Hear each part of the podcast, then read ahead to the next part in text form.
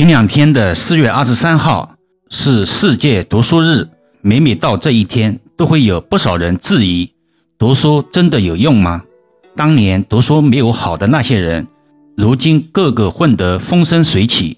近日，关于读书与成功的观点引发了广泛的关注。为什么读书比你差的人常常混得更好呢？易遥老师认为，这是因为成功是多元化的。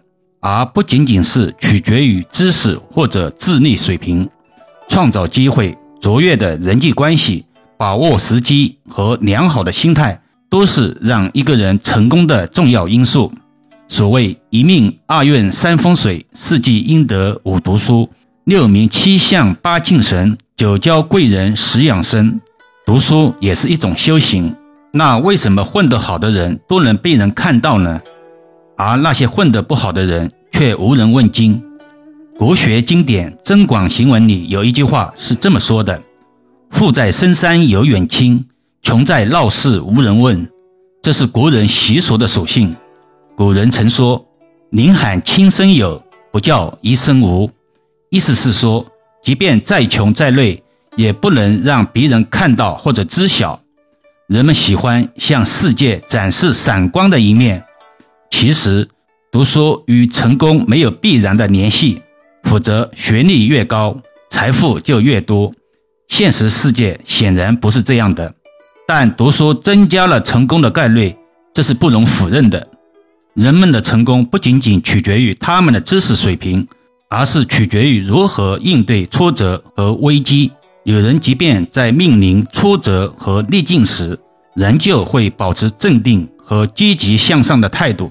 而有些人则变得沮丧、颓废，并且丧失意志力。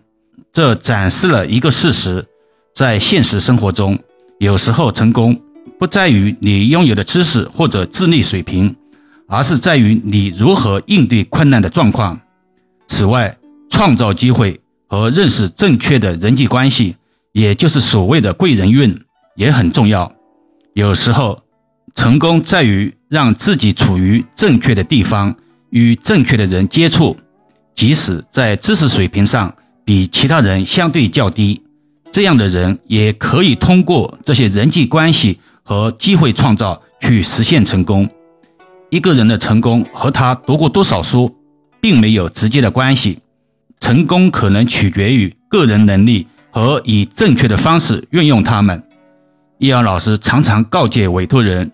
这个世界，有人对文学比较有天赋，有人对武功比较有天赋，有人对经商比较有天赋，有人对福道比较有天赋。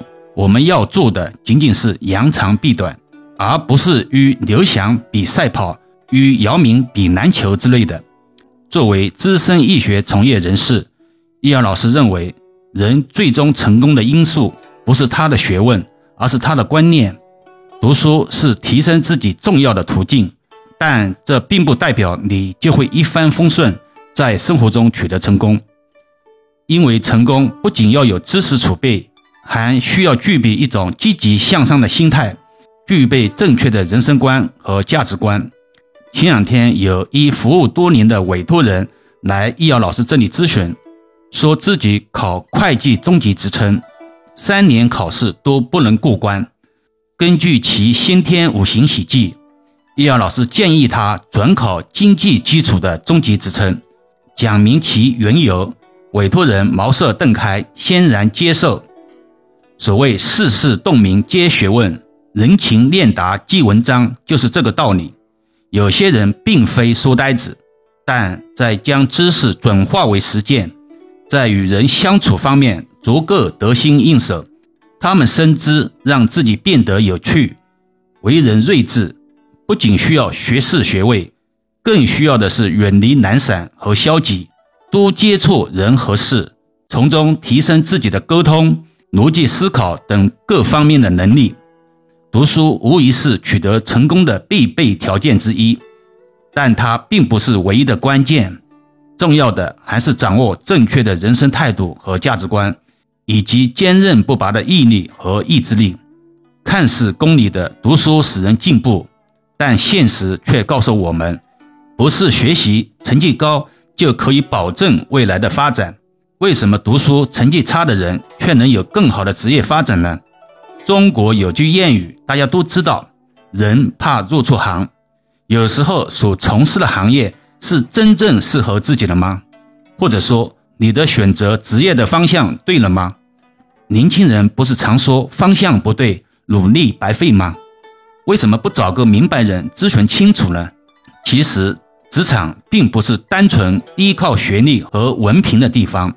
更需要的是实际能力和实践经验。那些读书天才却缺乏实际经验的人，容易变得过于爱自我展示，缺乏协作精神。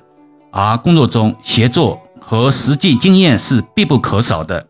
相反，那些在学校表现一般，却在社会实践中不断摸爬滚打，攒下了宝贵的经验，也会更能适应。职场中的变化和工作安排。另外，成功的职业生涯也有着很重要的人脉和沟通能力。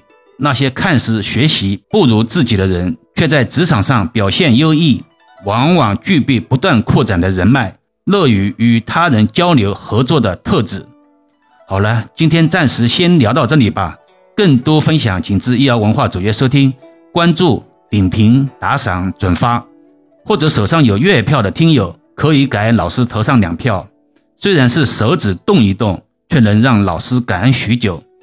老师最近也开通了西米会员团，有兴趣的听友可以加入试试。每个月可以和易遥老师互动交流，还可以畅听易遥老师所有的音频，也可以把专辑分享给身边的家人，形成共识，减少在风水布局中的阻力。